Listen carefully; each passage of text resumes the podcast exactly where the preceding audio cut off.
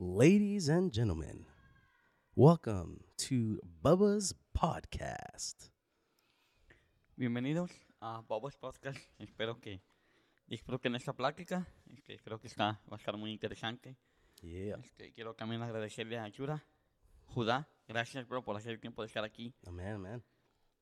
Te agradezco por tu tiempo y pues, bienvenido. Amen. ¿Cómo queda Caracao, Texas? Bien, la verdad que siempre me gusta Texas. Texas tiene algo especial. La gente y el, y el estado aquí, estamos bien. Me No, gusta. qué bueno, bro, bienvenido. Es que, de- si tuvieras, ¿tu estado te gusta mucho o, o- o escogerías otro estado? Si, si te dijera yo, tienes que irte a vivir a otro estado, ¿cuál sería? ¿Sería el mismo o sería Damn. diferente? Buena pregunta. I, I think Arizona grows on you. Uh, lived there for many years. It, it just becomes home quick. It's a home welcoming kind of state. Uh, I feel like that's how why I like Texas too because Yeah. it's also welcoming. It has a little bit of that southern hospitality. yeah. Um, but if I would have to move different state, I, I would consider Texas. I, I would consider Texas.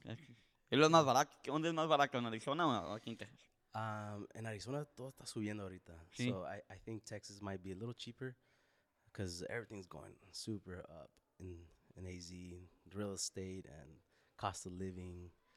Minimum wage is going up and it's so I think it, Texas might catch up soon. Yeah. Hopefully not. Hopefully you guys don't get too expensive. No, ya, no, no, oja- ojalá que no lleguemos como California. Creo que Oh. California es una locura. Es la oración de todos, no no hacer como California. No, y que se vengan para acá, bro. Aquí hay mucha gente de California aquí. Yeah. Well, pues Elon Musk primero Yeah, se trajo toda su gente. sí, ¿verdad? Literalmente. Ah, acabo, supí que- acaban de hacer hace como unos unas seis semanas acaban de hacer una calle que se llame que se llama Elon Musk. No way. Ajá, está allá Elon por Musk Austin. Drive, huh? Ya.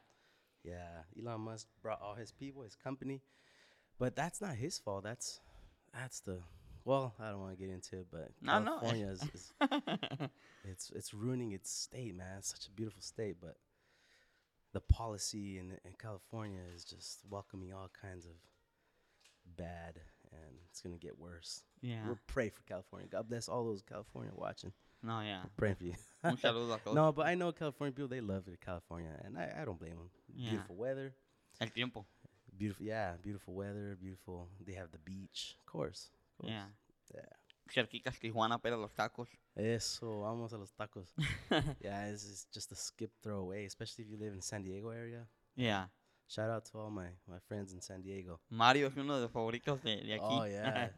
no, y ese primo sí sabe, sí sabe dónde ir, dónde Yeah. están los, y, where the hole in the wall places to go grab some y- good y- food. y es bueno, es bueno para cocinar. Bueno, cuando menos se Yeah. mira la historia que pone. Yeah. este, It, es que my, my cousin Mario, he's um he's talented, just naturally raw talent, whatever he does. It's good stuff. Ya, a ver, es que nos puedes contar un poquito de ti. Sé que pues eres de Arizona, ya lo dijiste. Yeah. Puedes contar un poquito de ti, este, un poquito de, de tu background. Um, Yeah. Um well I, I grew up in ministry my whole life. My my parents have been in ministry. My dad's been a pastor, missionary. We lived in Cal- uh, Canada. We lived in Detroit. ¿En Canadá? Yeah, en lo frío, bro. Me acuerdo. Oh, wow. In school, we were just playing sleds and snow, and oh, it was it was great. But then we moved to Arizona at the age of seven. That's I was second grade. At the age of seven, I moved Oh, to wow. Arizona. So I it's um it's been home, Arizona, and that's why I feel like that's just it's been home. Uh, grew up. Um, yeah, I mean, I feel like there's so much to say it's been it's been a beautiful journey. So grateful to God. I I look back and see everything God's brought me through and out of, and it's been it's been a blessing. Yeah. Ah, that's good. ¿Qué más? No sé si te contesté la pregunta. No, no, está bien, nomás un poquito de, de dónde has vivido, de lo que eres Yeah. cultura. Este, de, estás, pues ahorita estás trabajando con los mensajeros de paz. Yeah. Antes de, de llegar a, a los mensajeros de paz, sé que Mm. hay una historia detrás de todo esto. Todos tenemos una historia diferente. Yeah. Creo yeah. que lo bonito de la, de la vida de, de conocer otras personas Mhm. es que cada quien tiene una vida diferente. Antes de, de- entrar en los mensajeros de paz a nivel nacional, este, ¿cómo era tu vida antes de entrar? eh, a- Porque estabas en, en, lo, en lo distrital y Mhm. luego ya subiste a lo nacional. Yeah. ¿Cómo fue eh, esa transición de ser un joven a ser alguien a nivel distrital? ¿Cómo, cómo? Pues yo creo que sigo siendo el mismo. Como dicen por ahí, es el mismo burro, pero con más carga, ¿no? Sí, correcto. A veces nunca Ah. la había escuchado. ¿No? No, no, nunca, No, ahí, nunca ahí te, ahí te la dejo para que la uses. Para echarme en el lomo. Ya, eh, no, yo creo que por la gracia de Dios, siempre, siempre, y, pero sí tengo ese testimonio. So, I remember growing up, church, my brothers were involved and they would play music, and I started getting into music. But the first thing that I did, I was behind the scenes, I was in sound. Ah, I just learned to, to control volumes, to hit mute, to hit unmute, you know, just uh, help out as much as I can because the need Yeah. because the need um, and this is really cool I, i've given this in a lesson too for, for young people so i could flow here for a little bit um, I, I, I remember one time asking god lord why why is there always a need in church or why you know if this, if you're the god that is could provide and owns the cattle on the thousand hills why is there always like a scarcity in resources in churches Yeah. and I feel like God gave me an opportunity, gave me the, the the answer. He says, Judah is because if there was no need, then you wouldn't have an opportunity to serve. Oh, wow. And I feel like God allows there to be a need in churches so that we, like us, like us, could get an opportunity to serve and to do little and just say yes to Christ in that sense. So I started off as a sound man. I was just a, you know, back behind the scenes. I remember um, the battery of the wireless would start dying out. so I had to run over there and change the battery. And I remember going up there and in the middle of a preaching, right? You have to change the battery. So the, preacher hands you the mic and everyone's watching you. and I turn red and I, I've always been shy in front of people. And they just like, you change the battery and then you drop the battery. Oh no, you're just picking it up and you put it, you know, and then you walk back, that walk of shame. Everyone's looking at you and it's so awkward. But that, that was me. I was just helping little. Nice. And then and then my brother that was on the drums, he started emceeing more and the Lord started using him. So then there was no drummer. So Uh-oh. then I started I started learning drums and I remember I tell this story all the time.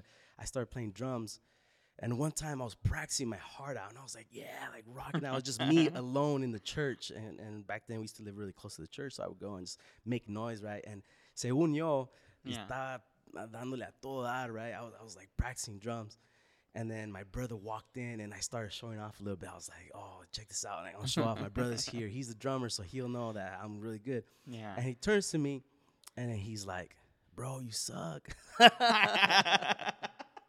oh, man, it was heartbreaking. yeah, oh, yeah, I bet. but I like it pushed me, and then he told me something that I'll never forget. He said, "Judah, if you want to do something, don't just be average. Oh, wow. Don't be just like another drummer. Be a, a good drummer. Be the best that you can. Don't be just because there's so many drummers. There's and I just took that in all areas of my life, and and especially for God, you don't want to be just average. Yeah. You don't want to just do something just to do it. You you want to stand out. You want to do things with excellence.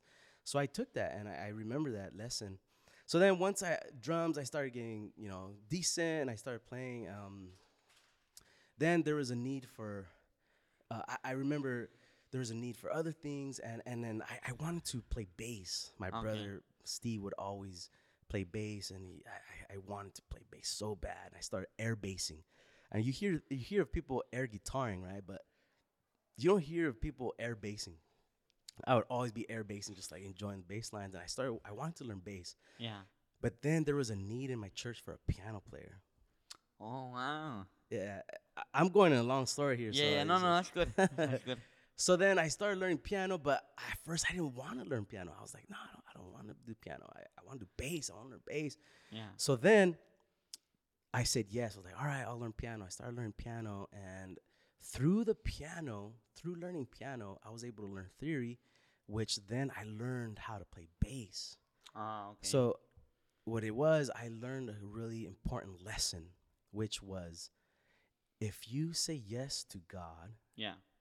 And you follow, you know, the need of the work of the Lord, then God will not only bless you in learning piano, but He will bless you in the things that you want in life also, which is for my, in my case, in this small story, it was the bass also. So I got two for one special. Nice. And that's the thing, like with in Christ, if you learn to say yes Yeah. to Christ, He will bless you and give you the desires of your heart and lead you and open doors you never thought, which led to being then. Uh, then there was a need for a youth leader in my local church, and I was I think I was like secretary, I was like assistant, and then then I was the youth president in my local church, and then I started serving and just being available and learning and growing. Man, I I was really bad at at leadership, but I started learning about it and growing, and then and then I, one day I, I got elected onto the district board and I, I I was like me are you sure you guys voted for me it wasn't Yeah. for the other Judah you know um, ¿Había some- otra lectura? no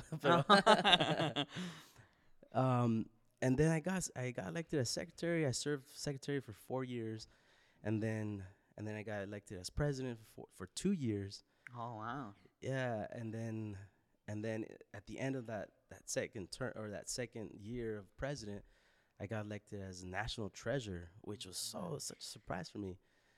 I was like, "Yeah, sure." You know, it's this this little guy from Surprise. I my church is in, is a uh, is in a town called Surprise. Literally, that's what it's called. Oh, that's the name. Yeah, Surprise, yeah, Arizona. That's what it's called. It's it's surprising, you know. You'd be surprised. Yeah. So a small town. It was like it, now it's it's grown a lot, but back you know it's a small town. So I'm a, a small town boy. yeah.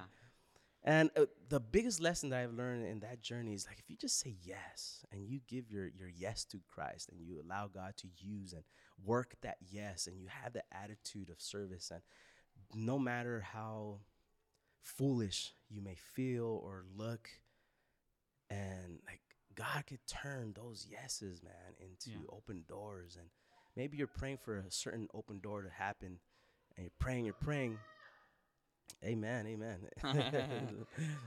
But if if you're praying for a certain door god says okay just walk through this door that i'm opening Yeah. and then that door will lead to another door which will lead to the door that you've been praying for.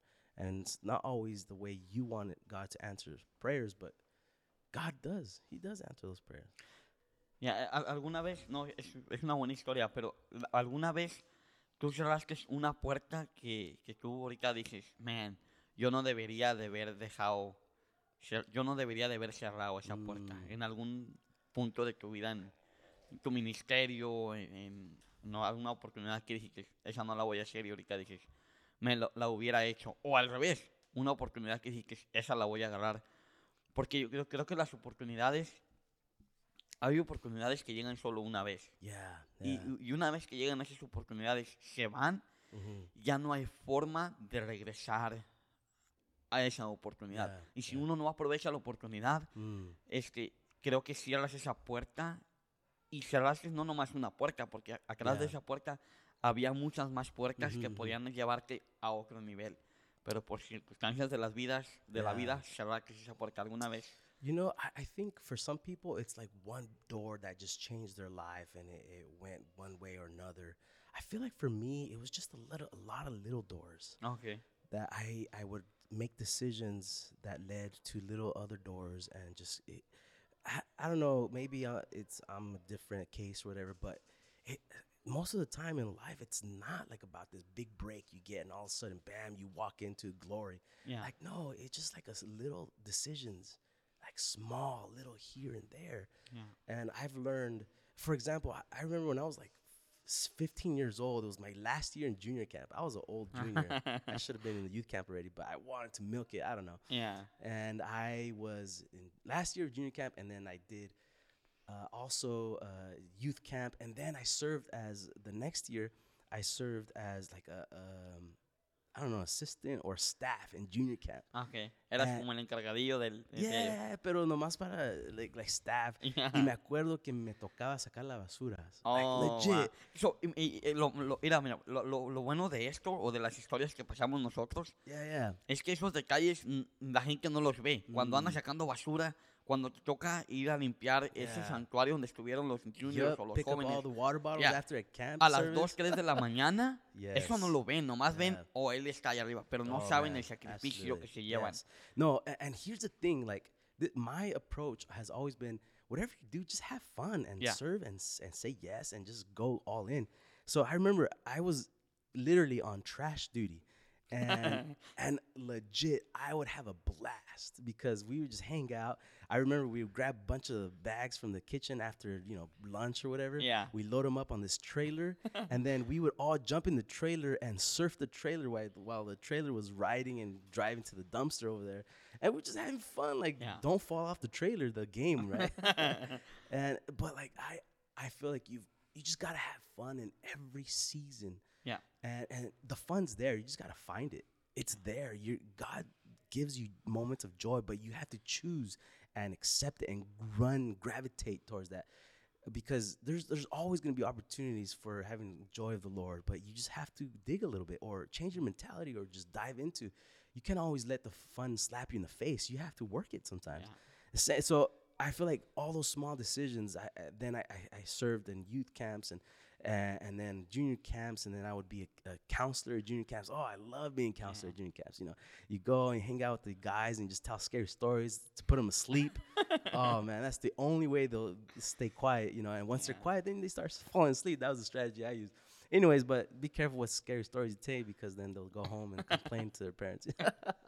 Ya, al- ¿alguna vez, alguna vez, este, te acuerdas de una, de una historia o algo chistoso que viviste en un campamento? Algo que dices tú, esto estuvo muy chistoso, ¿te acuerdas de algo así? Yeah, siempre hay historias. There's always like funny stories, man. Uh, let me think of one. I think like in junior camp, I I would always um, tell these scary stories, and I remember there's one little kid that I, I feel bad now that he started crying. Oh, wow. yeah, and then like oh, I was like, oh, mijo, I'm sorry, you know, it's, I you know, was it's just playing." fake. Yeah, I was just playing, and and he felt better after that. Yeah. But I, think there there's all kinds of stories of like pillow fights and Oh, también tenían, también ten- Oh, yeah, nosotros bro. en el campamento, pero también teníamos y las quitamos. yeah. Porque, it's because you got ah, it, it's it's hard because you want people to have fun, but then some people just take it to extreme. You know, sí, so- no, no. But I guess the point here is that every season, just like enjoy it, like soak it in. Don't be too serious, but then also don't cross the line either. Yeah. Like enjoy the season, enjoy what God has you, because then you move on to the next season in your life. And now, now if I go back and try to pillow fight, like that would be weird. Yeah. Pero, a en, grown man and trying to pillow, no, you know. pero en aquel tiempo era, era, era muy saludable. Si ahorita buscamos, nosotros tenemos en el distrito, nosotros también hacemos eso. Yeah. Y lo quitamos porque uno de, de los, de los que estaba peleando le puso una, no me acuerdo si era una piedra, o, no, una Biblia. Bro, una Oh my Biblia. En medio de, de la... Y además, ahí está en el De YouTube. cuero, bro. Ahí está en el YouTube. No, no sé si está en el YouTube. Perdón, no sé si está en el YouTube. Pero hay videos de una persona que le puso una, Una Biblia. una Biblia adentro. Y esa persona, ya, eh, seguro que va a escuchar eso. Yeah. Eh, él sabe quién es. yeah. Oh, he knows. He Ah, knows. eh, eh, va a estar ahí en EYE mañana. Este, pero él le puso una, una Biblia en, en una en una almohada. Oh, my y de ahí ya para el siguiente año y ya dijo en el nombre de Jesucristo. Estoy, ahora, ahora sí le estaba dando en la Biblia en la cabeza. Este, pero sí, Oh, nosotros man. quitamos, quitamos eso y ya querían, querían que lo siguiéramos haciendo y ya no. Yeah, there's there's always I, I feel like the the life of the Lord is, is so much fun. It's enjoyable. It's like some people say church is boring. Yeah. But like you're going to it, it church is not boring. You're boring. Yeah.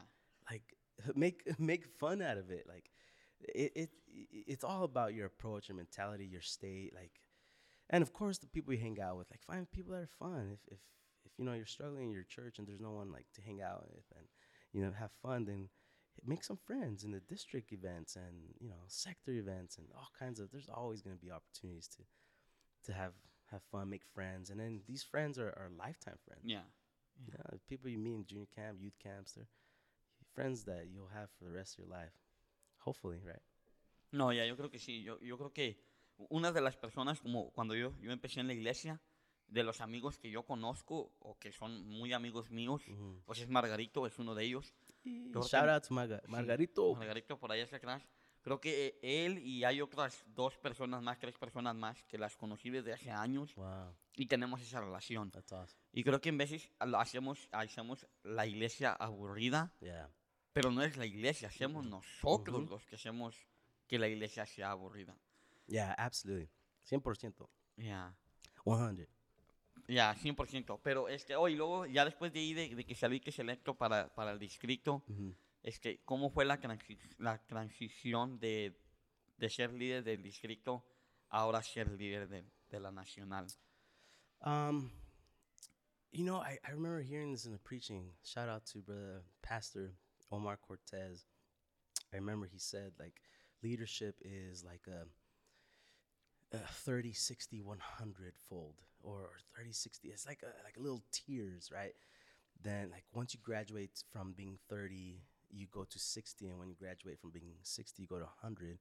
And then when you graduate from being 100, you go to the next tier, but then you start all over to tier 30 Ya, and then you work your way up to tier 60 by not like levels that you're better than someone else. No, it's not that. It's a it's a level of working on yourself and how God is developing you and shaping you and working you to become the individual that he needs for that hour. And if you don't allow the Lord to mold you and work on you and rework you, ya. Then you stay stagnant and then that's where people don't grow and they kind of just kind of stay stagnant and they, they miss their opportunities y se les pasa el tren Yeah. you know like as in leadership kind of thing so Y también de, de la novia. y, gloria Dios alábale. um, yeah so I, I, I really believe that uh, when god is using you if you just stay humble and you continue to st- be okay Ya. with starting from scratch. Like because that's how i feel like different ministry opportunities bring different challenges that allow you to be discipled allow you to be molded and shaped. So that's where it's at right there. If if, if you have that mentality of like you know what? I'm just in here to allow the lord to work in me and then then you'll you'll be fine. Ya. You'll be fine No, está bueno. Es que también tenía, tenía una, una duda, o no una duda, tenía muchas dudas. yeah go ahead Pero am, sé que tienes un libro, Mm. este, en español no sé, eh, ¿cómo se llama el libro? ¿En inglés? En inglés es la ciencia de la fe, Las- or in English it's uh, the science of faith. Ok. Yeah, Este, quería, quería, tenía preguntas de cómo, yeah, bro. cómo Yeah, escribiste, qué te dio por hacer, por, por escribir un libro. yeah. Am, yo la verdad yo nunca he tenido ganas de escribir un libro y pues qué bueno porque no todos podemos escribir un libro. Me imagino que ha de ser una artesanía increíble, este tiempo, dinero, trabajo, ah, esfuerzo, Ujú. dedicación. am, pero ¿qué, qué te dio por escribir un libro? ¿A, a qué edad lo escribiste? ¿A qué edad lo sacaste? um, I started writing the book when I was uh, probably like 18, 19.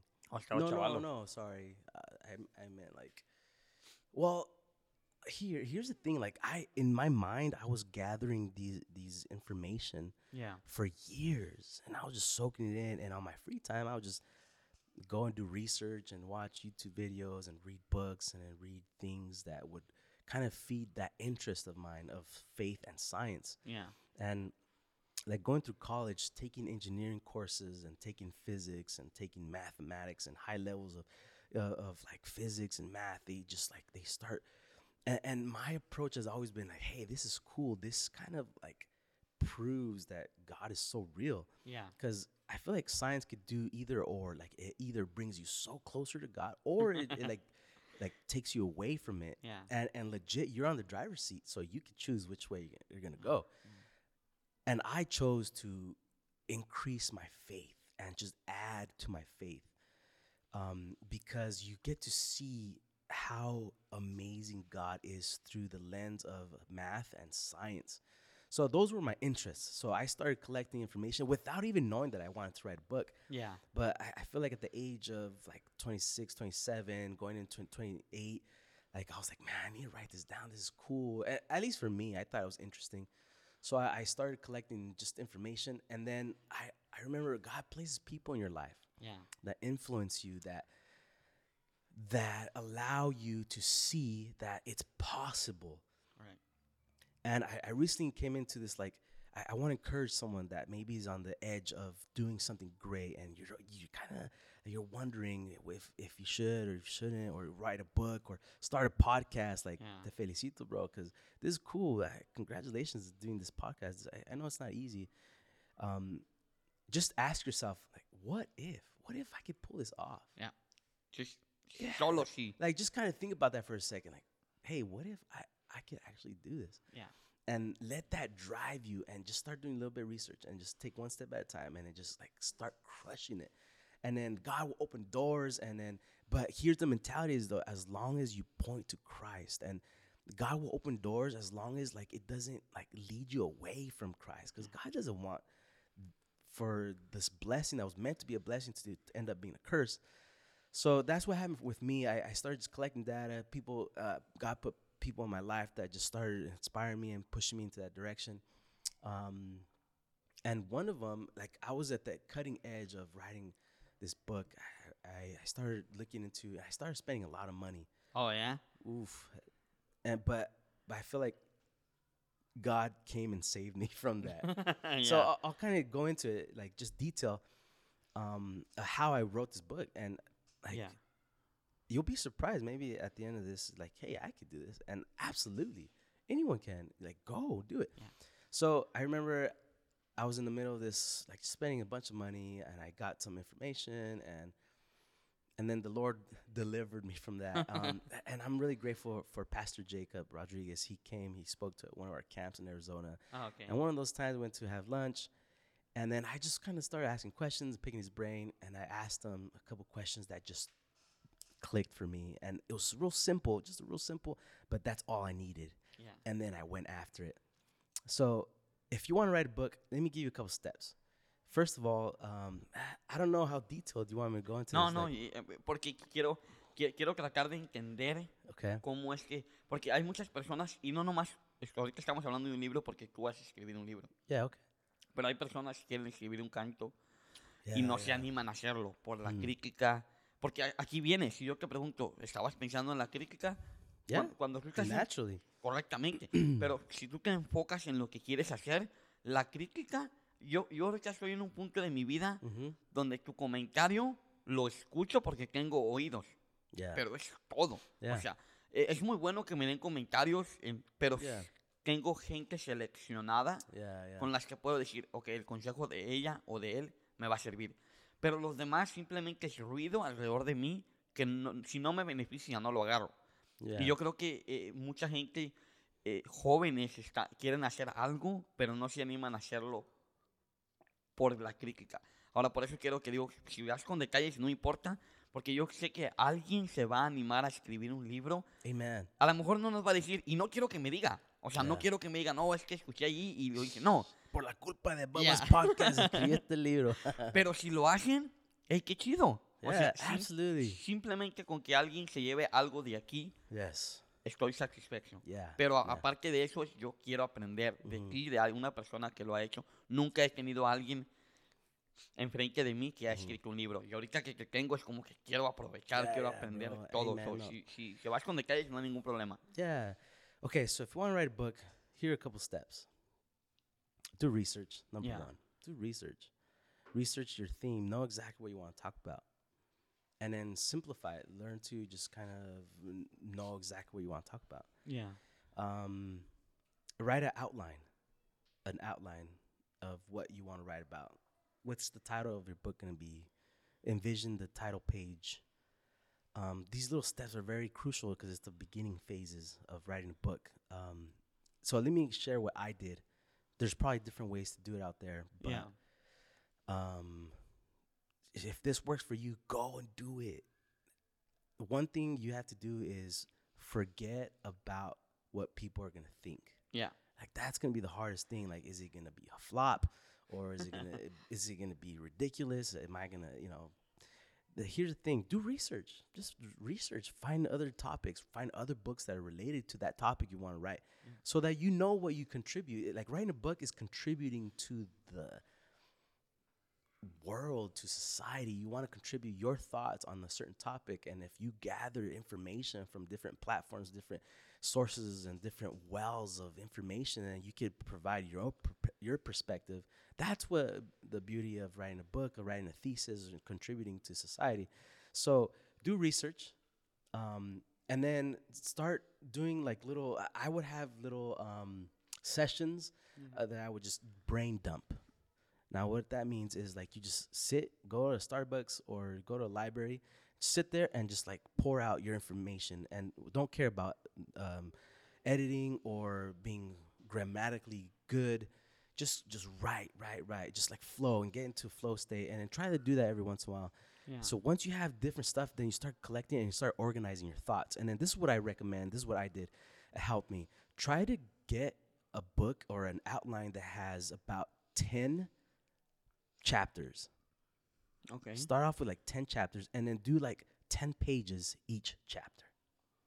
Easy. Each, yeah, 10 pages each chapter on the actual book. Yeah. That starts becoming a little more realistic. And then at the end of the day, um, you have a, a short 100 page book that people will actually want to read. Yeah. You don't want to write a whole novel. I mean, if you do, go for it. That's your thing. then you're gonna go into that niche market, right? Yeah. And more um, nonfiction, or or sorry, fiction. Um, I wrote nonfiction, which is a little bit more science and math heavy. Um, so it, I, I knew I wanted to write it short, and since my topic was really heavy, I, I wrote it really light, like a conversation. I was talking to the reader. Yeah. like check out the book and let me know what you need what you think. Um so that's what i did. I, I just kind of did 10 chapters. Um i think there's probably 10 or 11 i don't, I don't remember. It's been a little while. Um and then do like about 10 pages each chapter and just bam break off different little topics and then allow each chapter to end and then kind of set yourself up for the next chapter and you just like flow you have transitions. And then if you're not a natural writer then you could get you could hire someone to write for you. And Yeah. those people are called ghost writers they take your information Yeah, and then they kind of make it flow for you. I mean and then you could pay for someone that if you can't pay for someone then you know practice write writing and read books and get ideas from others. So i think those steps right there simple steps bam you make an outline brain dump and then you start organizing yourself create 10 chapters that you think that are going to be catchy and attractive to the audience. And then have have begin with the end in mind. So in other words you're starting but you already know where you're going. So when you end it's like a beautiful landing. It's a Yeah. beautiful finish. You leave people with like a an awe or you leave people like excited about you know christ and wanting to dive in. And that's the purpose of my book was like to have people um just be excited about their faith in christ uh, especially logical thinkers. That was my target ar- audience. Logical thinkers that um, sometimes you think uh, faith is all like out there in the wilderness somewhere or out there like in the air.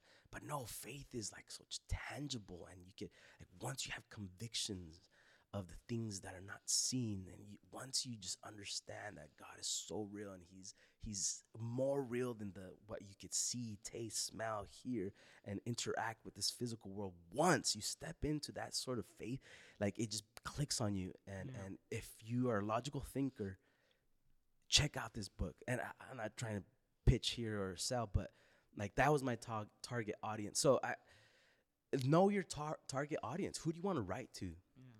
Like who's what's your niche like what is it going to be on uh, christian um, singles or christian ministry or leadership or um, eh, like find find your audience and then write to them. Um, So, y, y cuando, cuando escribes Yeah. todo, cuando escribes todo esto, este lo escribes, te vas un día o dos por ahí o cómo es que agarras tiempo? Porque tienes un Yeah. trabajo, me imagino. yeah yeah. Tenías well actually it's very interesting. Um, at the time i had just graduated. Um, i was going through a rough time. Um, I was unemployed. My mom had just passed. It was just a, I was going through a really rough time. And I feel like God gave me a window. Yeah. God gave me a window to write this book. And I, I felt it because I couldn't find a job. I was looking and searching, and I'm just being transparent here. And I just couldn't land a job. And then I felt like God said, write this book and and then I will bless you with the job. Yeah. So I was like, all right, this became my job. And I don't know about you, but I'm kind of a procrastinator by, you know, unfortunately. So this is a huge, huge step that helped me, Yeah. which was to put a deadline, Okay. put a date, put, uh, you know, find a date where you feel like, okay, I'm going to have a launch party and I'm going to invite people Yeah. and we're going to celebrate the launch of this book. And then for me, that held me accountable now. Oh, so hiciste un día es- y preparaste una fiesta para el día que lo tenías que Yes. sacar. Y sin tener libro. Oh, wow. So I, yeah, Eso te pone presión. exactly. And that's what you want. Like you put pressure on, Yeah. at least for me, I work good under pressure. So I'll be honest, like I've been thinking about and collecting this information for years and years, but the actual writing part, I, it Yeah. took me, um, I, I wrote it like in, ah, it's probably like six months, a span of six, probably. Oh, and the last three months, I was just like crushing it, doing all nighters because I wanted to meet that goal Yeah. um, that's how I work. Unfortunately, right? I, I'm more of like you know work better under pressure. But if if that if you don't work that way, find a what way works for you. Take your time, um, dedicate some time, but have a deadline. Or else, if you don't have a deadline, then you're gonna be like, all right, I'll finish it next year, next year, Yeah. next year. So my deadline, and I'll give you this idea and use it. This is gonna be great. use it, whatever you want, right? My deadline was I wanted to launch my book on my birthday, my Oh, first book. Nice. and it was my 30th birthday and it, my birthday's on june 30th so it was my golden years like 30 30 and i was like this is perfect i have to do it like i can't and then i think what really helped me and i want to give a shout out to my wife babe i love you i hope you're watching um, she helped me create a flyer Okay. for that day and she put it on there and she says this is uh, judah's birthday slash book launch day wow. and she sent it out to all my friends and family and i at that moment i was like oh my god i actually have to do this Yeah. And that held me so accountable. And then at that moment i, remember is where i was like i'm gonna have to do this. Yeah. i'm gonna do it. So it put like a fire under my butt and i just started crushing it. I started writing and you know just like doing all nighters and i remember i remember i didn't sleep for like two days and a half oh, straight Because I was just like in the zone. I was like flowing. I was getting things done. And by the end, of course, my eyes were all bloodshot red. And I was like, but like, I, I feel like when you're in that moment where you're just flowing and you have something that you just know that's going to be really cool to do, and it, God gives you extra supernatural strength or something. Yeah. Because, and that was cool. That was my experience. And then I was able to invite my friends, family, and I had the printouts. And I, I said, look, instead of buying me gifts, just buy my book. Yeah, that's it. Yeah, just but I have and I had a bunch of copies and I, I sold them to my friends. and and you know the cool thing about my friends, ah, I'm so grateful for them because you know like ah, it maybe feels a little bit weird, but you make your friends buy your book. Like it, Yeah. I I didn't make anyone, of course, but I I was like, hey guys, look, don't buy me no gifts. Come to my birthday party. I'll I'll hopefully have a good time, and then if you want to contribute, buy a book. Like Yeah. you know, and just kind of hang out. ¿Qué, qué es lo, cómo se siente tener un libro escrito y Yeah. luego de tenerlo digital, tenerlo a mano? Yeah. ¿Cómo oh se siente? man. It- imagino que ha de ser algo diferente. Como los videos, yeah. cuando, cuando yo los escucho después que los hacemos, yo no hago el trabajo. Yeah, literalmente, es Margarito es el que hace todo el trabajo. Shout out Shout Margarito. yeah. Hey. Eh, pero cuando veo ese, eso, y, y no es físico porque nomás lo veo, Yeah, o sea, yeah. Lo, estoy, o lo estamos escuchando y viendo, Yeah. pero me imagino que el libro, ya cuando tú lo agarras, es como estuve trabajando, no sé, seis meses, y luego ya lo tengo tangible, eh, ha de ser algo increíble, ¿no? Yeah, it, it is, and it changes you. It's like, man, if I could do this, I, what else could God use me to do? Yeah. and you start like you know you start your mind believes in you now and and now god it, like awakens in you like a confidence that i like to like it's a, not a confidence in me but a confidence in like you know what? God actually is using me. Yeah. and i like to call that godfidence. Like god gives you beautiful confidence to pursue and grow and push and and do things that will actually make an impact in in the lives of of people. And so definitely be encouraged like i Yeah. i'm a little guy from surprise arizona little city out in the middle of nowhere um if god could use this guy Yeah. man He use anybody. he could use anybody he could use you he could use he could use a donkey just like he could use me you know so absolutely guys go and write start doing something go start a youtube channel go, go- Yeah. go allow the lord to use you and flow it's gonna it's gonna require a lot of work and dedication and research and time for you to go reading and and know your stuff that's the beautiful Yeah. part Dijiste, hace rato dijiste una palabra intencional. Yes. Yeah, you have to be intentional about your your thoughts, your time, your mind. Um see this world it's really interesting how it's working because you know, there's a lot of people that are making a lot of money based off of stealing attention from you. Yeah. Definitely. Millions, miles y miles de dólares. Yes, millions and thousands of millions and Como decía Don Nacho, millions and millions. billions and billions. yeah. Yeah. Por ahí anda ese, ese primo. Ya, oh, I'm sorry, pero ahorita que salió el tema, ya supiste que lanzó su, apli- su, su aplicación, ¿verdad? No. No, come on. Real? Yeah, ¿a poco no sabías, bro? No, ¿cuál No, aplicación de, de De él, ya ves que lo sacaron de Twitter y lo sacaron de todas las- Oh yeah, I heard about ¿No that. sabías que ya yeah, habías- yeah, pero no, I it's mean- called Truth Ya. Mobile or Truth Ya, something. ¿No lo has bajado? No, pues no, si no sabías, no lo has bajado. No, yeah, yeah, sí la bajé ya. Oh, Yeah, Ya la was on bajé. the waiting list. me imagino que Mark también ya le debe haber bajado. Mark Yeah, es un, yeah. un fan de, de mi tío Donald Trump. Este, pero ah, el tío. ya sa- sacó la, la aplicación, pero ya Yeah. hubo poquitos problemas ahí. Yeah, uh, it's being bombarded with so many downloads that they're kind of on hold right now. Ya, pero no, nomás ahorita lo clavo en la mesa, nomás porque ahorita Yeah, me yeah. acordé de él. Este, pero no, no sigue, sigue, sorry, nomás era No, una- no, it's cool, cool. Little bunny trails here.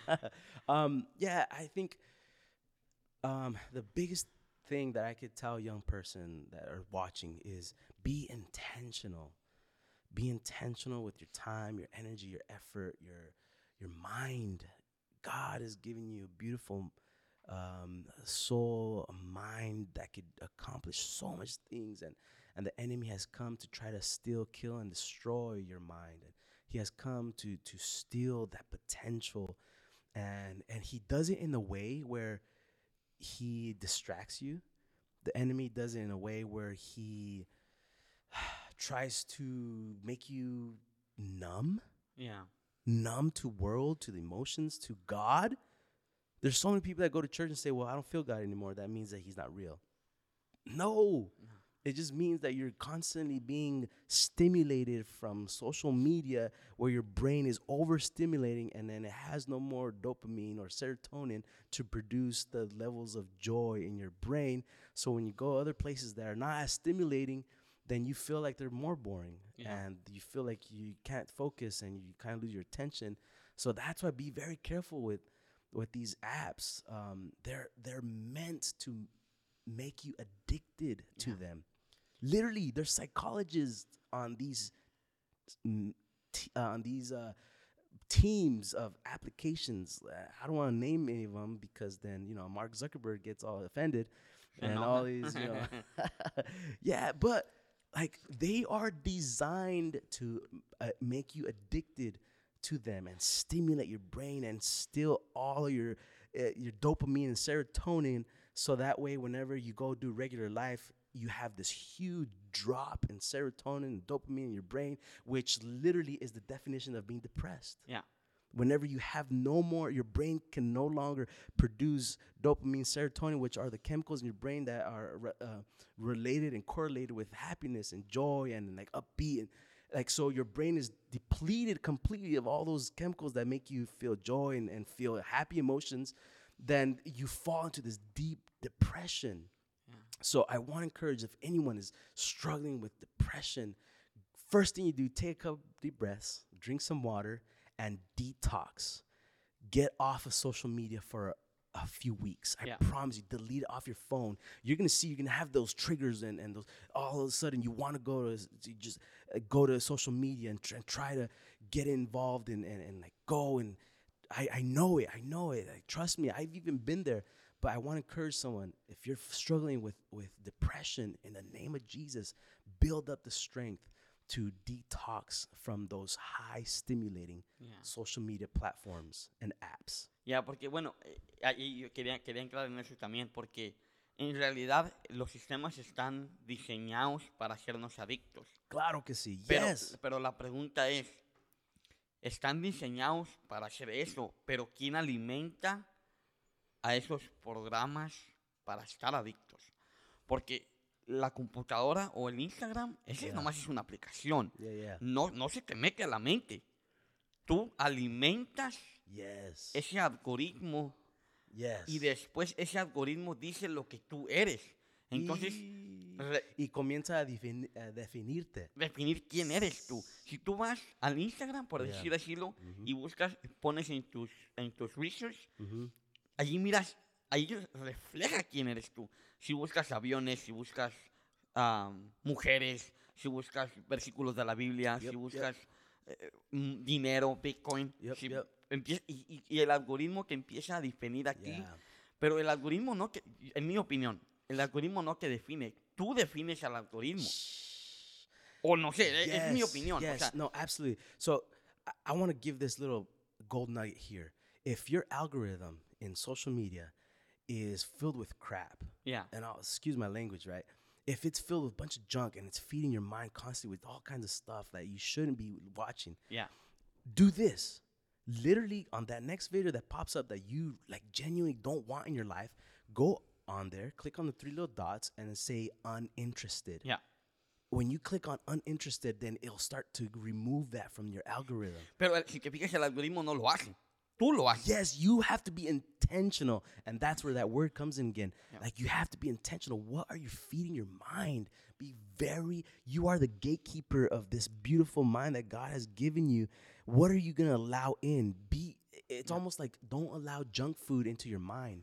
Fill yourself with spiritual Yes. goodness and nutrients and, and like your soul is so hungry and thirsty for righteousness like you have to be intentional and and some people say well you know church is boring or you know reading the bible all day is boring but it's not it's whatever you your habits if you direct your habits and you direct your habits to enjoy Yeah. spiritual growth then you will enjoy spiritual growth but it's going to take a little bit of work it's going to be they take a little bit of time but man I, I have this whole series and like it's teaching on habits like your habits are so powerful and your habits become au- autonomous and you start just doing things and your brain becomes so um ingrained on doing certain things and and your habits really dictate your lifestyle and your lifestyle dictate your outcome and your and then your destiny Yeah. oh man so it, it's really interesting let, let me explain habits this way Yeah. okay check this out your habits are can be explained in this story okay da una historia A ver. there is a story of a f- uh, farmer. Okay, he's a farmer and he does the same things every day. He drives his tractor down on the other side of the farm and he does the farmer stuff and then he drives it all the way back. The same road for 20 years. So, and it's dirt road. So this farmer drives the whole time and all the way back. And one of those times, his farmer, he took his little son Yeah. and he sat him on his lap and he said, Look, mijo. And he says, I'm going to go on this road. and the road, since I've driven it so many times, it has now grooves. Wow. It has grooves on the road. So I don't even have to drive anymore.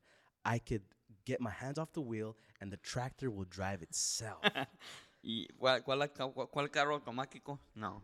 No, it's Yeah. the road, the grooves that have been driven on there so many times. In the same way, your brain is structured such that the more you repeat something, Yeah. you repeat it on a daily basis, grooves begin to grow in your neurological construct. Those grooves are the neurological connections in your brain. Yeah. And Wow. the more you repeat it, the stronger those connections neurological, and they become deeper grooves per se, right? Yeah. And then you begin to not have to drive, and then you go on autopilot, and then things just happen. Wow. So you could dictate what habits you make by the re- repetitions that you do in your daily life.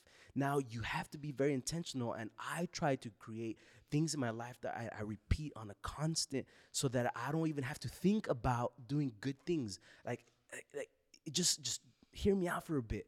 You literally could drive on a new road and do it often in the beginning it's gonna be awkward and it's gonna be new but over a little bit of time over several days and months then it becomes grooves and then now you could little by little become autonomous and then that's why it's so important to pray three times a day that's why it's so important to delight in the word of the lord and the law of the lord that's why it's so important the scriptures tells us that you may write the words of that you hear in the tablets of your heart man and, and that's what a habit is yeah. so you have control of your habits, and then so y- your habits come from your thoughts and your daily actions and your daily. So your thoughts create actions, you create, and your actions create habits, and your habits create your lifestyle, and your lifestyle will dictate where your destiny is.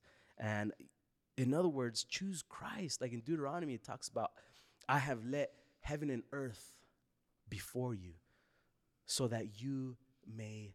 choose. And God gives us that beautiful gift of free will. Yeah. So, and then it says, on one side, I have leave blessings, and on the other side, cursings. And on one side, life, and on the other side, death.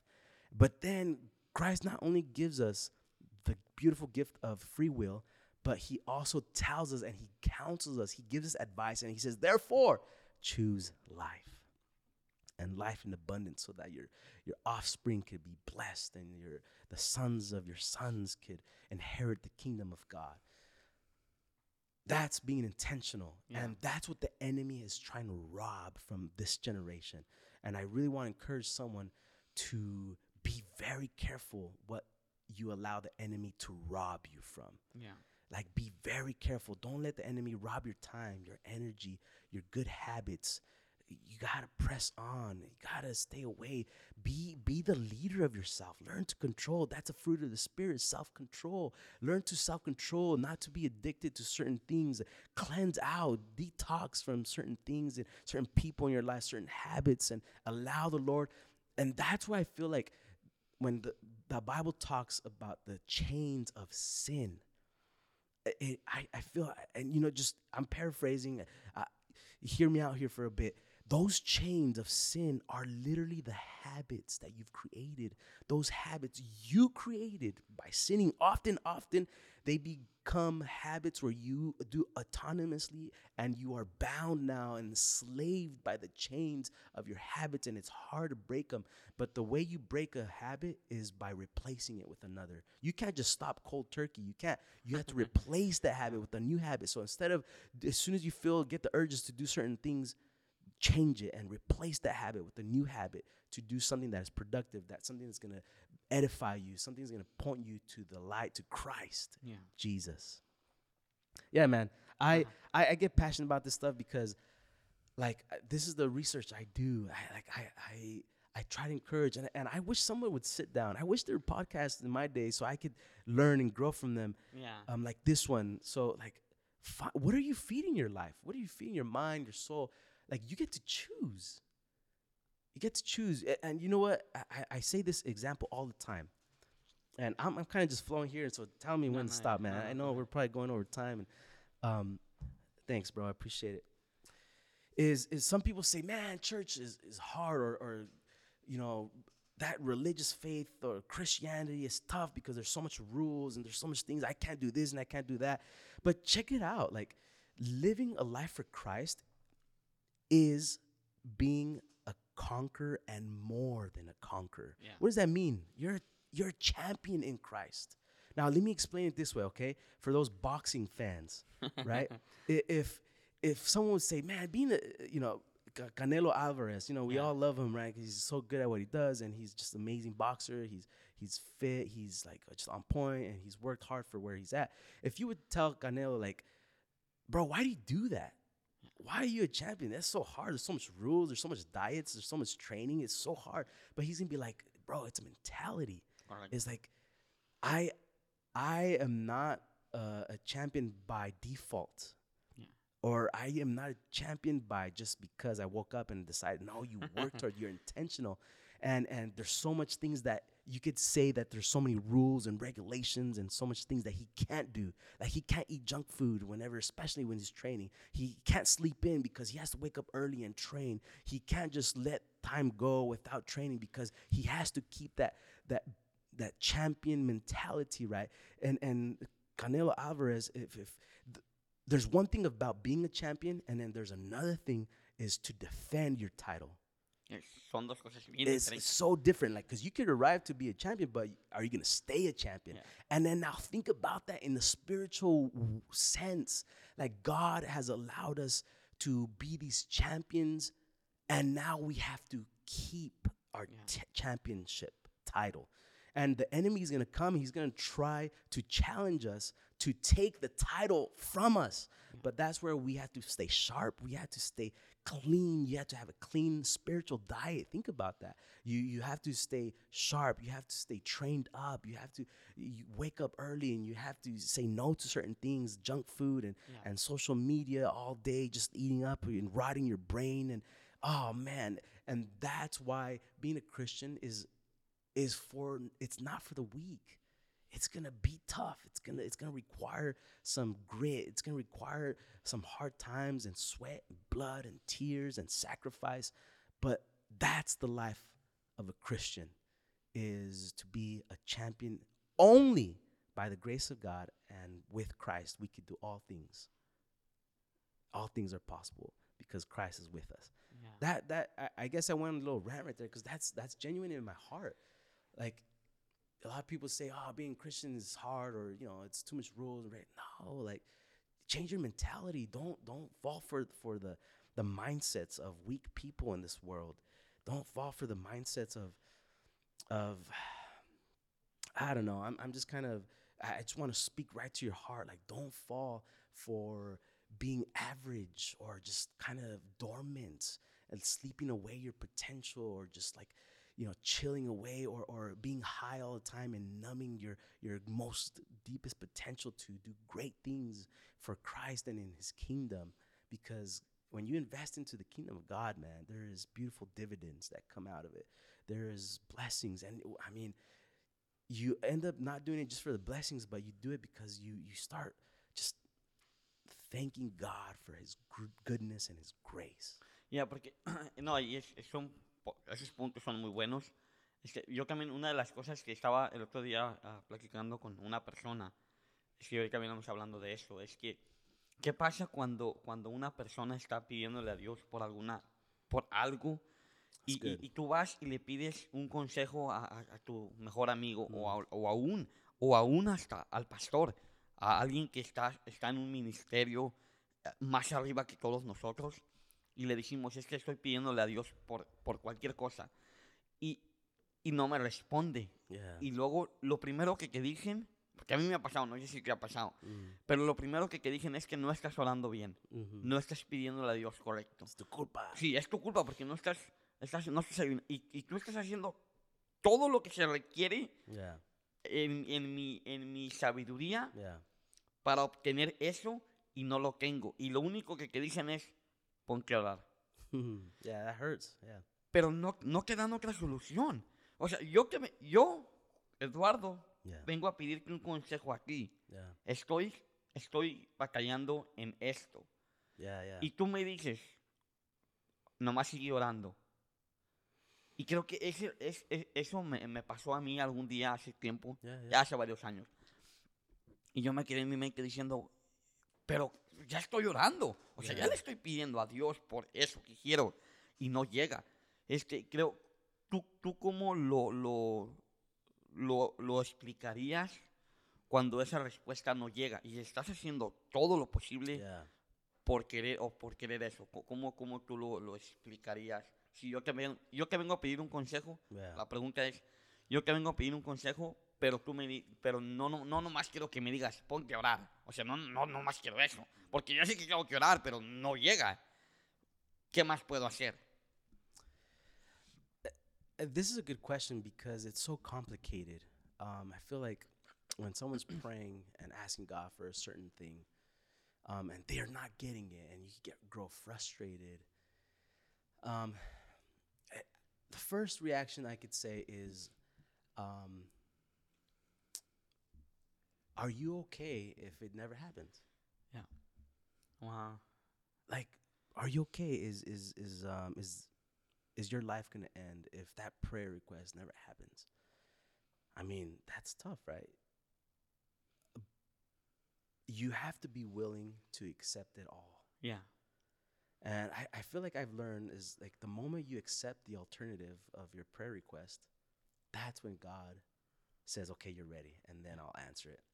It's, it's almost like, ah, i- it's, it's so, uh, you know, contradicting or it, it's almost like, and the things like it's so different. There's a case by case base. There's no cookie cutter answer. There's no like formula to to get all your prayers asked or or all your asked prayers to be answered. There's no way because whenever you put your life in the hands of your creator, then that's enough.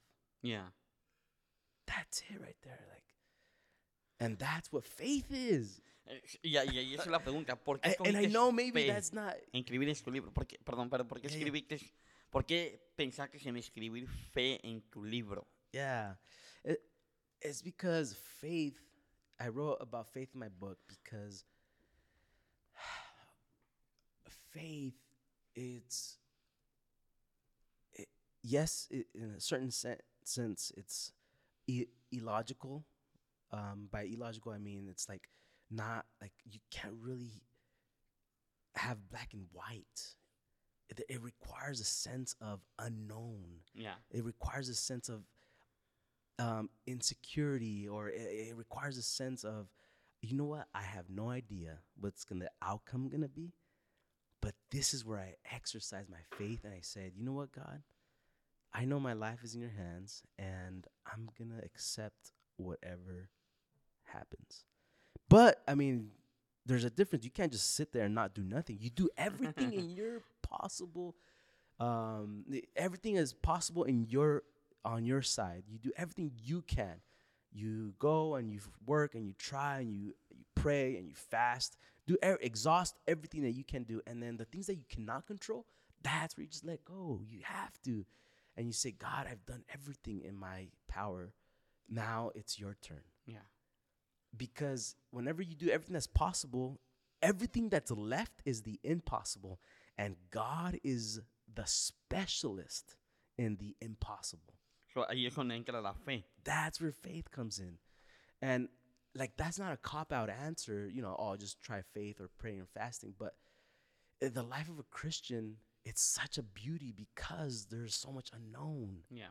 it requires to step out on by faith and, and just trust in God and allow God to to guide and set things up and work things and open doors and and and it's it's a beautiful um, conundrum. I, I, I'm not I'm not even sure if I'm using that word right, but it's a beautiful situation where you you pray, you ask God, and you do your part, and then you accept whatever God has for you. Uh, I don't know if that answers your question. So, in other words, if there's someone there, you're listening right now, and you've been praying, asking God for a certain prayer request, and you've placed it all on the line, and you've you're, this is this is just accept. Uh, what are you willing to accept? Are you gonna be mad at God if He doesn't answer? Yeah.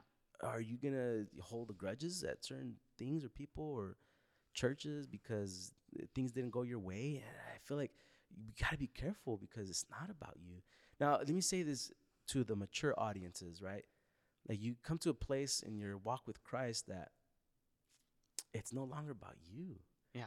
I no longer live, but Christ who lives in me. So therefore, I live for Christ and Christ alone. It's like God, here's my hands, my feet, my life, my mind, my heart, my soul. Do what you gotta do. And that doesn't give you an excuse to do nothing, just sit at home and, you know, playing Xbox all day waiting for God to use you. No, you, you Yeah. go, you prepare yourself, you you just try to you, you try to push yourself. You have goals and dreams, but those goals and dreams, your accomplishments, you lay them at the feet of Christ. You say, God, here's everything that I've worked for, and I just surrender it to you so that you could use it for the kingdom of God, for your gain, for the gain of others, for the edification of the church, and not my own. Because what is man if he gains the whole world but loses his soul? Nothing. So I, I want to encourage that individual is that you create a mindset in your life where it's no longer you who live like you you reach that maturity in your christian life where you say god if you want to answer this prayer please do and that's my prayer god to you but if you don't i'm still gonna serve you i'm still gonna love you i'm still gonna be okay because i trust in you it's almost like the the three uh, Sadrach, Meshach, and Abednego, right? The he, he, Hebrew boys. They stood up to the king's fury, and Yeah. he was about to throw him into jail. And he, they said, "Almighty King, the God that we serve can deliver us from your hand and from your power." But this is a powerful statement that they said: is that, but if he doesn't, Yeah. we still will not bow down to your God. And that is powerful. It's like, my God can do the impossible and miracle signs and wonders. My God, I know He can. But if He doesn't, Yeah. I'm okay with that. Y creo que ahí es donde, donde entra la, la filosofía, si se puede decir, de que cuando tú crees algo, lo crees y tienes fe de que va a pasar, y aun si no llega a, pa- a pasar, como quiera estoy dispuesto a aceptar lo que no puede pasar. Porque hay, Yes. cosas, hay cosas que están fuera de nuestro control. Y en veces, como seres humanos, queremos tener todo en control. O sea, Mm, especialmente yeah, nosotros como hombres, Absolutely. queremos tener toda la autoridad, queremos tener todo. Yo Yeah. me imagino que las mujeres también tienen su- sus cositas ahí. Es- pero pues no, Yeah. no, no, no, pues no tenemos una mujer para preguntarle, pero creo que cuando aceptas eso, Mm, ahí es donde dice Dios, ok, yeah. déjame trabajar ahí. Yeah. Este, hay muchas cosas que, que puede uno aprender durante la vida, la fe y pues todo lo, que- lo, que, lo que Ujú. Dios nos permite aprender, ahora aplicarlo, aplicarlo, porque la fe es, es algo que pues no podemos ver, pero lo, lo podemos aplicar en nuestras vidas de día a día.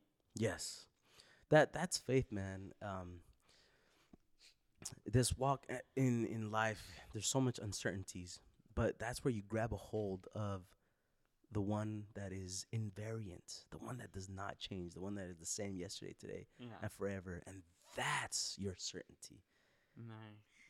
That's your certainty, and that's your home base. That's where you grab a hold on. You say, This whole world could change. God could answer or not answer any of these prayers. But one thing I'm sure of is that Christ is the way, the truth, and the life. And if I want to go to the Father, I go through Christ Jesus and I grab a hold of that. And and that is peace. Yeah. That's the peace right there of Christ whenever you accept and you just grab a hold of Christ and especially like look young people when you're young there's so much stuff going on and you don't you know you live life and you live under the roof of your families and everything's okay and nice and dandy right you pay no rent you you know you all you have to pay for is your phone and maybe Netflix if not your if not smooching from someone else's Yeah. and sharing Netflix account right but whenever you start growing up and life starts hitting and life starts coming and getting crazy then you start realizing like I need to go to the feet of Christ, man, Yeah.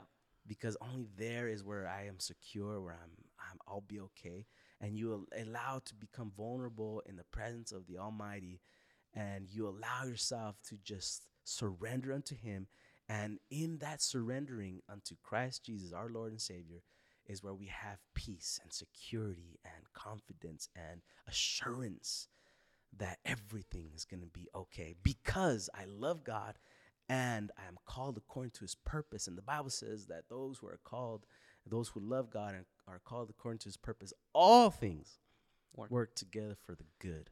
Yeah. So I want to encourage you right there that that's what faith is is is you surrender. It's a beautiful surrender. It's like because if you don't surrender to Christ, you're going to surrender to the passions of your of your flesh, Yeah. and you're going to fall into sin, and then you'll become a slave to sin. So whoever you obey, that's who you're a, a slave to. Yeah. And I'd rather be a slave to the Master Jesus Christ because in John he says, "I no longer call you slaves; I call you friends." Yeah. Ugh, and that's awesome. That's beautiful. Tener un amigo. That that's it, man. And That's what Christ wants, man. Just to, I, you know what I call my prayer times with Christ. Sometimes I, I call them hangout sessions. Just go hang out, chill with my Lord, my Savior, my Yeah. my mentor, my my my disciple. Los son los mejores momentos. Yeah, Tú, tú para, para escribir el, el- no nomás el libro, pero en tu vida personal, yeah. este, ¿tienes algún mentor? ¿Tienes alguien a quien, a quien te, te diriges? Porque yo creo que es, es bueno, no- casi nunca no lo hacemos nosotros. Bueno, yo estoy hablando de mí antes. Casi era muy raro para que tuviera a un mentor. Mm, Y creo que ahorita es, es, es algo necesario yeah, tener a un mentor. No necesariamente que todos tenemos que tener un mentor, yeah, pero es, es muy agradable cuando puedes contarle algo, algo a alguien yeah. que te va a dar un consejo. A lo mejor no el mejor, pero te va a dar un consejo. Tú tenías, tienes algún mentor, a alguien. Porque ahorita, hace rato estábamos platicando, y me gusta tener estas conversaciones como contigo, porque ahora yo te bajo de donde estás. En mí, en mi vida personal, ahorita eres Yura, mi amigo. Ya Yeah. mañana, mañana no, mañana eres otra persona diferente. Nah, Tú sí, eres igual, pero para mí es, Mm. es, es casi en otro nivel, porque Mm. ya te voy a ver allá arriba. Entonces, cuando yo te humanizo, digo, no, es que es igual que yo. O sea, eh, Es un primo como sí, los es un demás. primo como todos los demás.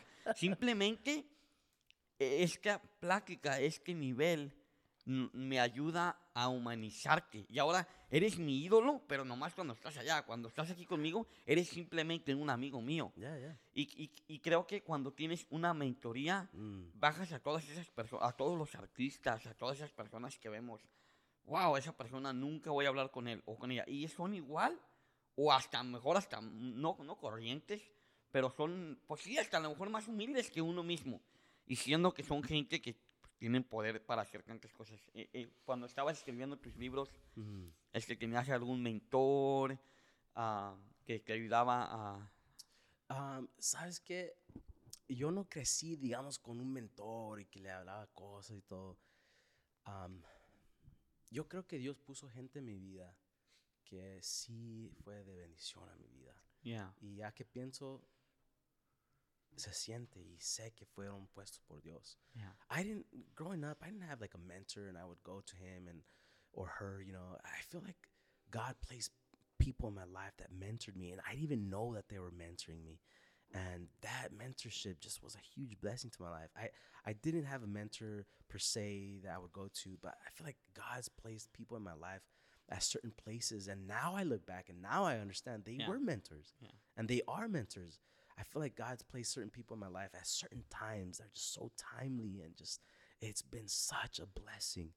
I think this season I get, I have a few people I could go to it, um, and I, I could receive that mentorship from, and it's so beautiful. So I, I want to encourage everyone to have certain people in your life. Yeah. Have certain people. Maybe you don't even want to call them a mentor because that's weird. You know, ah, just just call it call them whatever you want. My friend. friend yeah go to certain people and and honestly uh, there's different types of mentors there's mentors that are for life you know you keep Yeah. them forever and then there's mentors that are just seasonal Correcto. yeah people come into your life for a season and they pour into you is whatever they need to pour in at that season and god used and then you never hear from them again Yeah, you know and, that's okay it's not bad like you broke Yeah. up with your mentor or anything no but it's um it, it, it- yeah have people in your life that are pouring into you constantly Yeah. and I, I want to tell you this, and maybe, I don't know if it's time we could finish up. No, no. Honestly, I'm okay, but I know that Yeah. uh, we've been going at it, and I can flow forever. But I want to leave you with this right here, and uh, above all else, have three types of people in your life, okay? Three types. And you can have multiple of each of these in your life. But one, the first one is someone that's pouring into you. Yeah. Find someone that's a mentor that's pouring into you constantly, whether it be your pastor, your youth leader, or excuse me, is someone that's pouring into you constantly. Uh, or or like get a good book that's a book that's pouring into you. You have to have something, someone pouring into you, whether it's the Word of God or Christ Jesus Himself in the middle of prayer and fasting and, and seeking and spending time with Him that's pouring into you. The second type of person, second type of person is a friend, just Yeah. like this. Like you're you're at level and you can relate. You can tell jokes. You can you know let your like girls. You know you let your hair down and just have a you know hangout night and you know just have a one to one and just heart to heart and you guys understand each other. You're almost like in the same season in life, something like that. That's the second. It's very healthy to have that uh, type of person in your life. And then there's another type of friend that you need in your life. uh, Another third type of friend you need in your life. Third type of person is someone that you are pouring into. Someone that you are pouring into because that creates a flow in your life. Yeah. And then you get fresh anointings. Uh, uh, someone pouring into you and you're pouring into someone. That's a flow. It's a fresh, it's, it's instead of being stagnant. So I, I want to encourage you, find someone that you can pour into, you can take under your wing, you can share, you can mentor. Uh, and trust me, there's so many people that, that are hungry for mentorship and they don't even know it. Yeah. So that's healthy. That's a healthy friendship balance. Um, but for sure, mentorship, man, it's huge. Find someone. Uh, and different seasons of your life, they might be, they might look different. It might be a book in one season of your life. It might be a scripture. It might be someone that you admire. And then th- have different mentors for different areas of your life. Maybe you have one mentor that's more of like a spiritual guide, another mentor that's more career guide. That that's your go-to guy for career advice and career life choices. Another one may be for finances. Like this guy helps you with finances and understand. Another is like fitness mentor. This guy helps you, you know, and trains you and helps you with diet and you know encourages you and inspires you. You want to become like that, or you want to. And there are different areas in your life. Learn to have that mentorship in those areas of your life. Yeah. Y ahorita, ¿cómo es, cómo es la vida de, de, de una persona? Siempre he tenido ganas de preguntar esto y nunca Yeah, lo he bro. preguntado. Dale gas. Este, ¿Cómo es la vida de una persona que trabaja a nivel nacional? Este, creo que es muy interesante ah, y a la vez es mucho trabajo.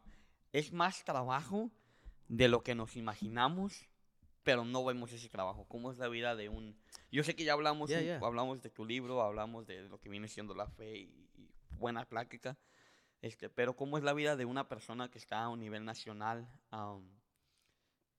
No, nomás es una curiosidad, ¿cómo es la vida de ustedes? ¿Cómo es tu vida? No de ustedes, pues, hay muchos, pero Yeah. tu vida. sabes que I, I think the life of someone that's on a national board it's I, I don't know i feel like it's the same it's the same life that you have I- it's, it's el mismo burro con más carga like literalmente the only thing that changes is is the workload Yeah, and um, what changes is you have to learn to adjust and to make more time and to f- go with the flow and adjust. And the more the easier you are at adjusting and working and like just flowing with the changes then that's it. But other than that it's at least for me i don't know. I, I feel like i've been so busy that i haven't really like it hasn't i don't know like hit me that that it should I should feel different or be different. Yeah, I don't know. I I I, I feel like I'm just a nobody trying to let somebody know about the the one and only, you know. Um I- I don't know if that answers your question. Eh, Maybe more detailed or yeah. like No, pues es like que... a busy lifestyle, organizational, administrative stuff or No, porque mira, yo cuando, cuando antes, ahorita ya, yo ya te miro aquí, o a Osvaldo, o al pastor Jacob Rodríguez, yeah. pues los miro, pues, para mí son pues normales, como todos. Pero será por, por, por la posición donde yo estaba. Pero antes de yo llegar a la posición donde yo estaba, yo a ustedes los miraba como es- esas personas son muy, muy interesantes o son muy especiales. Mm. Pero ahorita, como ya los conozco, para mí es, eh, Yeah. es otro No, hermano. a- a- and that's the truth. And anyone that's listening, honestly, like there's nothing special about me. Yeah. The- Pero, the only thing that's special about me is that I have Christ, and and I've said yes. The small decisions that you Yeah. do in life, they, they start adding up, and then they create compound effect in your life and your choices and the direction you're you're going into. But at least that's how I see it. Like, I, uh, maybe just being super transparent. I feel like this position, you know, it's gonna it came and it's gonna go yeah. like whenever God's timing, like, and the only thing that's gonna change is that, you know, I don't know, there'll be someone else, and, Yeah. and that's okay. Yeah. no, la- la- lo, lo que quería era porque muchas, muchos jóvenes, o cuando menos era mi mentalidad antes, era de yo no poder cuando los vemos en los eventos, como que no podemos llegar a saludarles. Eso es a lo que me refería. Como que en veces los ponemos tan altos Yeah. que decimos, no, a esa persona no la puedo saludar. Pero en realidad son personas como nosotros. Yeah. Decir, creo que en veces nos confundimos en el nivel que donde estamos las personas porque los miramos en otro nivel, pero Yeah. realmente son personas como nosotros. Absolutely. Este, y creo que es- me gusta la, la, la plática que tengo contigo, no nomás ahorita, pero cuando no estamos aquí. Yeah. Es una plática donde realmente eres una persona interesante Mm. con la que puedes platicar literalmente en cualquier momento. So, si alguno de ustedes mira por allá ayuda, saluden, le va a saludar literalmente. Es creo que en vez Yeah. tenemos que romper esa barrera. Ah, Yeah, absolutely. I, I want to encourage you. Um, and this is the truth, man. Like, I, I, I'm just a, a nobody, and that God had mercy, and God's using according to His will, and He could stop using whenever He Yeah. wants, and that's okay. And I'm okay with that because I am just a servant of the highest King, and it's always gonna be about Him, and no matter what. Um, that I feel like that's my mentality, and I I've maybe arrived here because God's humbled me, and He's taught me to just you know keep my eyes on Christ and nothing else. Um, yeah. but yeah, at the end of the day, uh, be encouraged. If God could use a, a little guy like me from a small town, Surprise. bo- yeah, born in Colorado, Lamar, Colorado, born in like Lamar. Lamar, Colorado. It's a tiny town.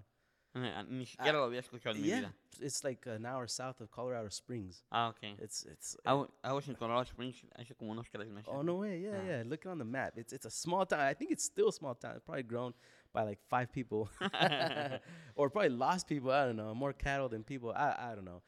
Yeah. Um, but it, just think of it this way: small decisions in your life, Yeah, it will change. daily stuff, daily stuff.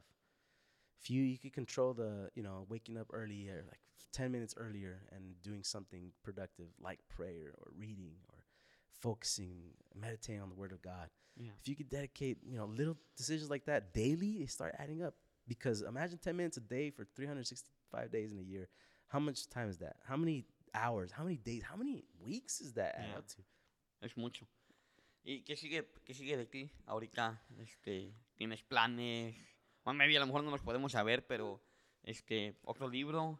Ah, ¿Tienes algunos planes? Yo sé que ya llevamos un tiempo platicando, Yeah, yeah, yeah. pero ¿tienes algo en mente que quieras compartir? Algo que... No, I, I I'm here to serve. Um, reach out to me if you have questions. I, I I I wish I had someone in my life that I could just text and you know like Yeah.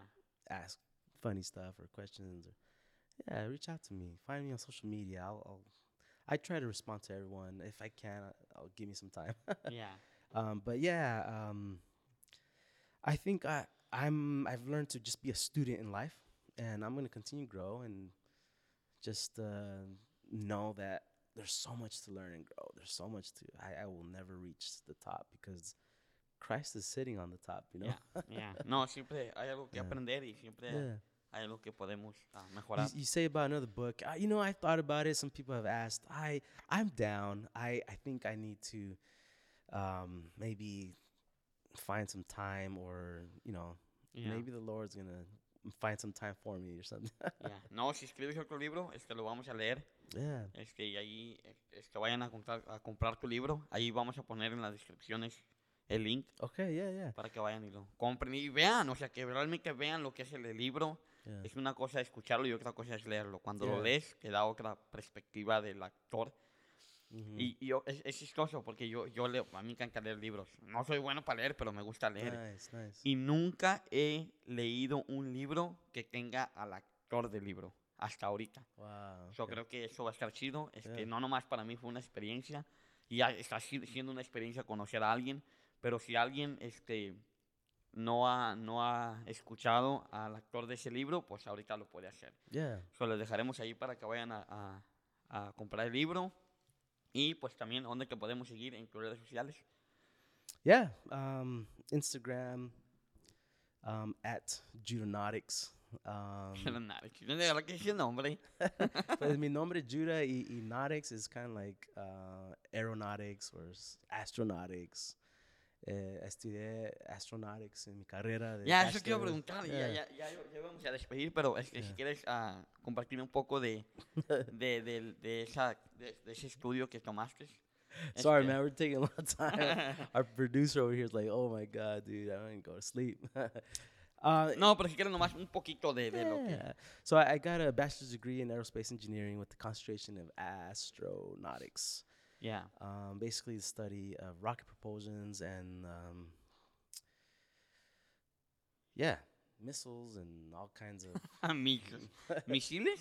no, No, misiles, ma- más como like um, what do you call it? Space shuttles, aircraft, or spacecrafts. Ya. Um, basically, there's two um, concentrations in aerospace engineering. One's aeronautics, that's anything that has to do inside the atmosphere of the Earth, and then there's astronautics, that has to do outside of the atmosphere of the Earth. So, la pregunta, tú, ahorita es que creo que ya me estoy emocionando, pero la pregunta, ¿tú crees que, que por alguna por alguna razón, yo sé que Elon Musk está haciendo para ir a, a Marte y todo Yeah, eso? yeah, yeah. ¿Tú crees que sí, sí, sí sea posible en unos años ir nosotros al espacio?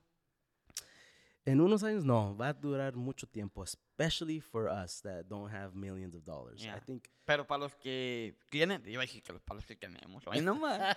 No, para los que tienen, este, ¿tú qué, qué crees? No, no tenemos Yeah. nosotros, No, pero let's say, digamos que ah, cuesta 3 millones de dólares para ir a, a Marte, digamos. Let- Let's say it costs like $3 million to go to, to Mars. Um, that'd be interesting, but it's not safe. Pero Es- ¿tú crees que sea posible? ¿En, en, cuánto crees que sea posible? A mí, eh, asumiendo que tienes dinero para ir, ¿tú Yeah, qué has yeah. estado un poco, has estudiado un poco de eso? Uh, according to Elon Musk, in his lifetime, he might be able to go to space. Parece primo tan millonario. Yeah, yeah. That's what I'm saying. Like, let's say for someone, but he he probably has the mentality of going and to die over there because space, according to what science says, is a very very difficult place to sustain life. Oh, yeah. Very hard. It's very dangerous. Very dangerous. So it's if, if you want to go, it's gonna be really cool, but you have a really high chance that you're gonna die. Yeah. And um, probably, I'm thinking Elon Musk, once he's ready to die, he's gonna be like, "Put me on the space shuttle. Vámonos. Shuttle. I'll be the first one to go and explore Mars and step foot on Mars." And so that we might see that in our lifetime. See Elon Musk in Ya. a spacesuit treading the the streets of Mars, you know, for the first time, and we're gonna have videos and stuff, and yeah, you know that would be interesting. Um, Porque ya se están vendiendo terreno allá. yeah, Sí. ¿A poco Yeah. no has comprado nada? nomás un lote por ahí. no, no, I'm, I'm in No. I was just kidding. No, I, No. I have it. Ya, Yeah, ya, están apparently, yeah. este, estaba- están real vendiendo- estate, Mars real Ajá. estate. yeah. No, y literalmente la puedes comprar ahorita. That's Y interesting. puedes ah, ah, este, hacer como un, un lote o un, no una casa, pero como un, Un espacio. un espacio y lo Ah. puedes comprar. That's interesting. Yeah. Ya.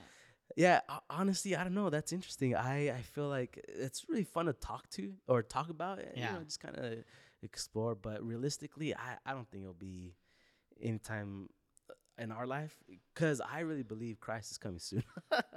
and Yeah. that's not a cop out answer, but it's Pero like- es que de- ahora sí, no, no- y no es porque, no, yo que creo que Dios viene pronto, Yeah, pero yeah. es que vienen dici- desde, desde años, vienen dici- mi abuelita decía que ya venía Cristo y ya Yeah. se me... y- y- Pero y- las señales ahí están, bro. Sí, o Entonces, sea- arrepiéntete, bro.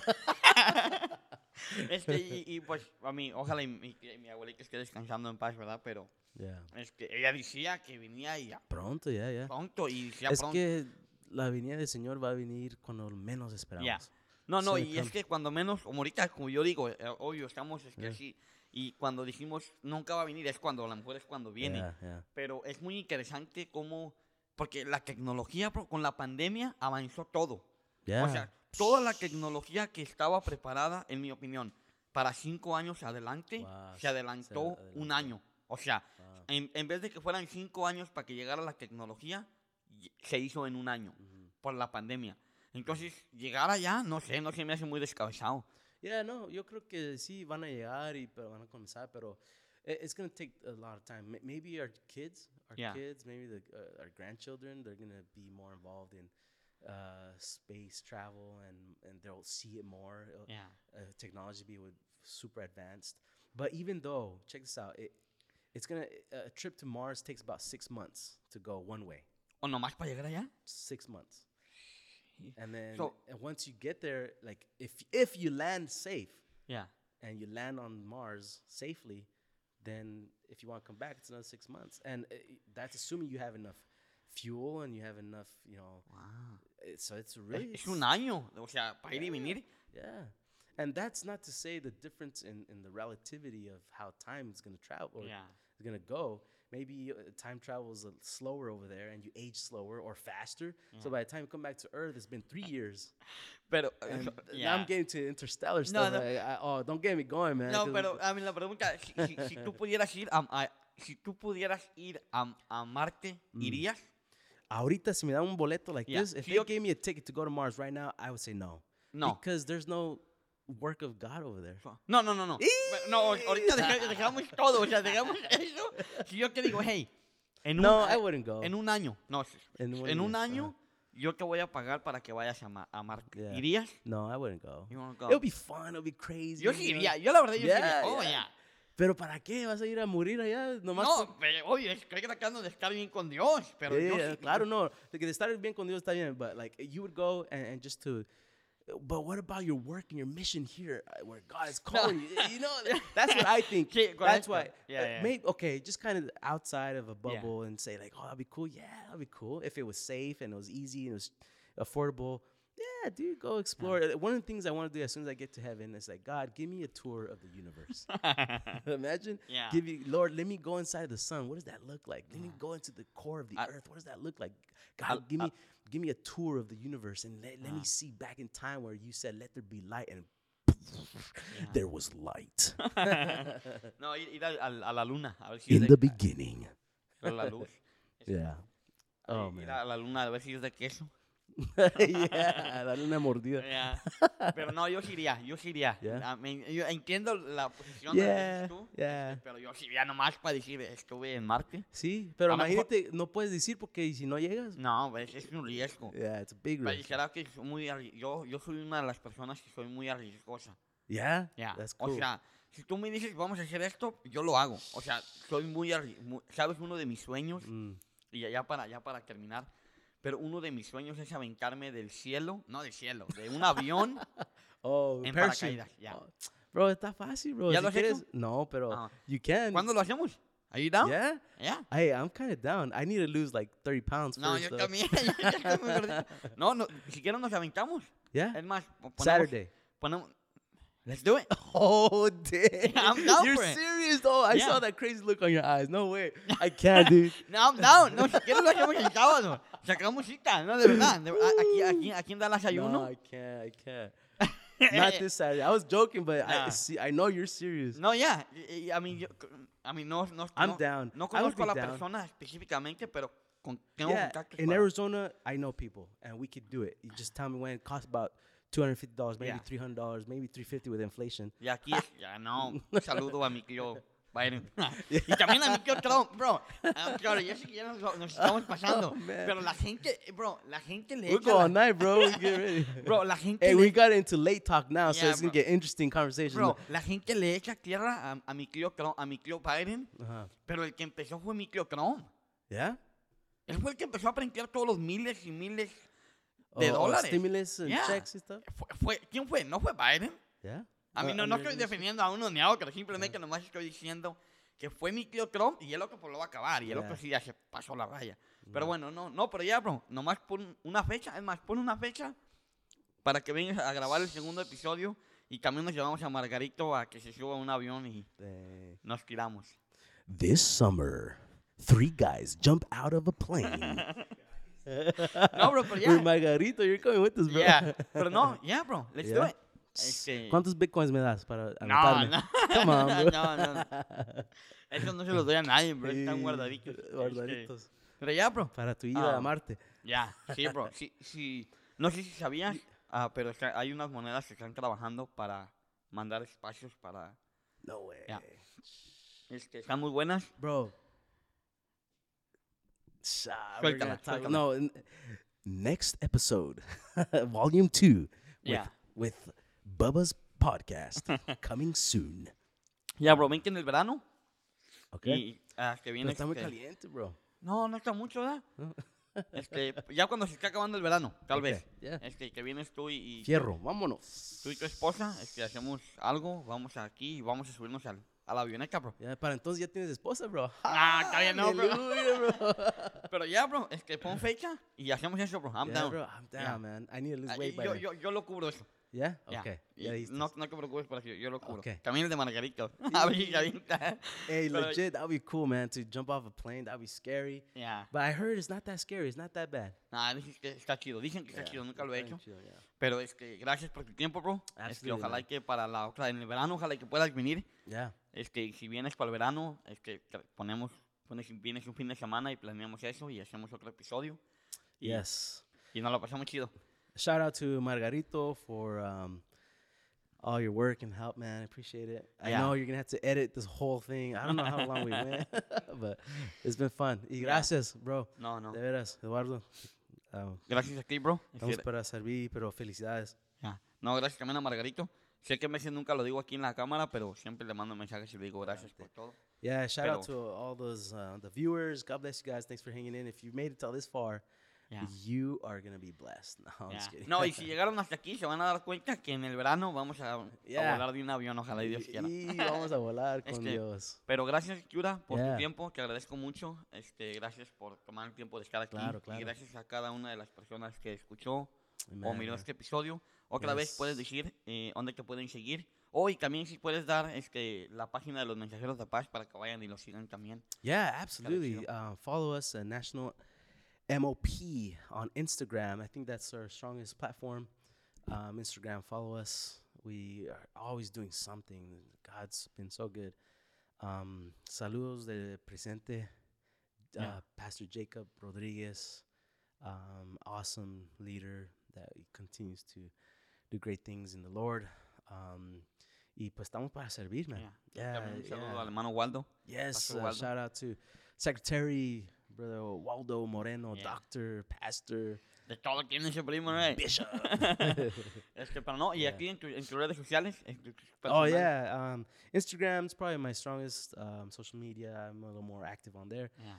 and I'm still not that active, but um, at Judahnautics, J U D A H N A U T I C S, Nautics, Beautiful. Nautics. Yeah, Alrighty, or Twitter también, uh, Judah Mon. Hey, yo no te sigo en Twitter, te tengo que seguir. Y puras Ey, ya sé, fallas, puras primo. fallas, ¿qué pasó? Este, pero ¿Qué gracias, más? bro. No, es- Yeah. ah, si tienes algo Oh, más, No, no, yeah. My book, you can get it on Amazon if you want, yes. or even Barnes and Nobles online. You can order your copy. Um, yeah, Si lo Cualquier compran, cosa. hagan chat a Yura. yeah, Este, creo que sería chido. yeah, Bueno. yeah. Absolutely, estamos para servir. Este, bueno, gracias a todos los que escucharon, los que vieron y espero que hayan disfrutado esta plática. Adelante. Y pues nos vemos para la siguiente. Gracias a todos los que escucharon o vieron este episodio. Y nos vemos para la siguiente, La siguiente, para la próxima. ándele. Bueno. Beautiful.